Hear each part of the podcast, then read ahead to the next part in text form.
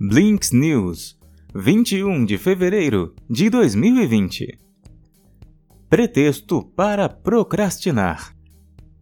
É carnaval, oficialmente só.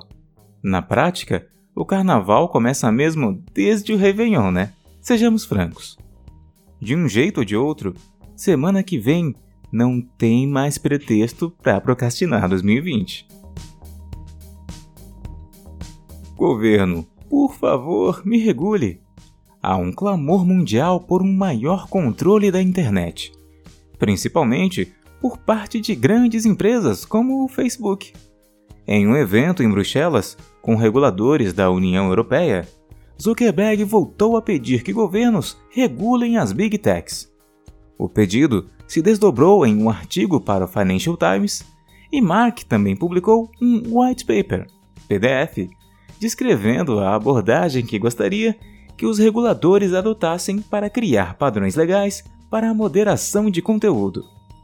A abordagem que ele gostaria de ver, sem surpresa, é uma que segue direitinho os caminhos que o Facebook já adotou, tipo relatórios públicos sobre a aplicação de suas políticas, reduzir a visibilidade de conteúdo que viola padrões, manter a violação de conteúdo abaixo de um limite acordado. Ouça o que ele disse. Há uma questão sobre qual estrutura você usa para regulamentar. Existem duas que as pessoas têm para indústrias existentes: jornais e a mídia existente, e o modelo tipo telecom, que os dados fluem através de você, mas você não vai responsabilizar uma empresa de telecomunicações se alguém disser algo prejudicial em uma linha telefônica. Deveríamos estar no meio do caminho. Mesmo que pareça e seja raso e conveniente para a empresa, os pontos de Zuki destacam importantes compensações que os estados terão que fazer ao considerar novas leis. O ponto de atenção oculto é que, enquanto assistimos à luta do Facebook para se auditar e articular uma posição coerente sobre anúncios de políticos, vemos países adotando regulamentações que servem principalmente para censura, como o Paquistão. É fácil torcer para que as plataformas tecnológicas sejam regulamentadas. O difícil é aceitar que essas regulamentações, quando finalmente aparecem, pioram o rolê. Deepfake é campanha política.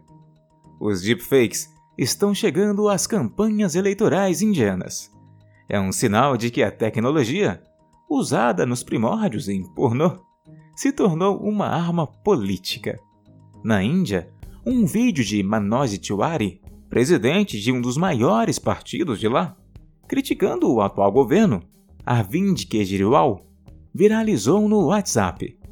Para nós, desavisados e alheios ao contexto, o material poderia ser só mais uma campanha eleitoral, se não fosse um detalhe: o conteúdo era falso. Ou melhor, os conteúdos eram falsos. Foram dois que circularam pelas redes. Em um deles, Tiwari fala em inglês e no outro, o dialeto hindi de Haryanvi. A mensagem era simples, dizendo que o governo havia enganado o povo com base em promessas falsas e que agora Delhi tinha a chance de mudar votando nele. Os dois materiais foram criados com deepfake, a partir da parceria do partido com uma empresa de comunicação política. A ideia era atingir diferentes tipos de eleitores e usar a tecnologia como ferramenta para isso.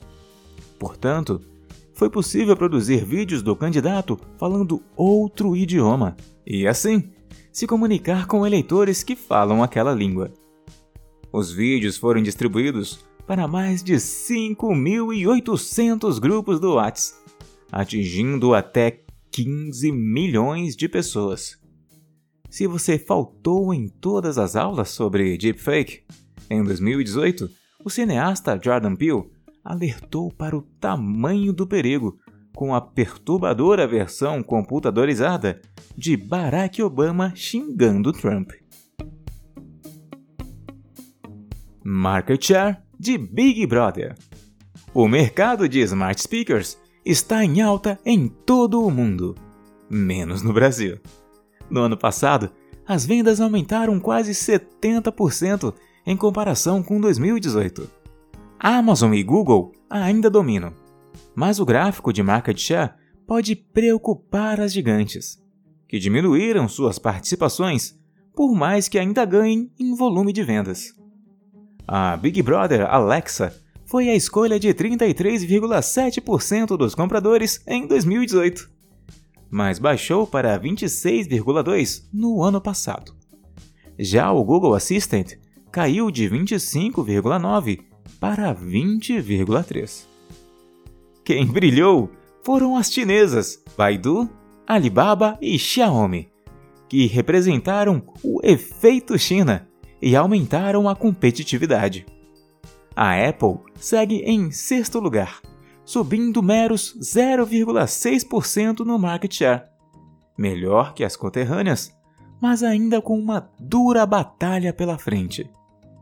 Os dados foram compilados pela Strategy Analytics, que acredita a ascensão chinesa à falta de investimentos das empresas norte-americanas na divulgação de seus produtos, principalmente nos Estados Unidos e na Europa.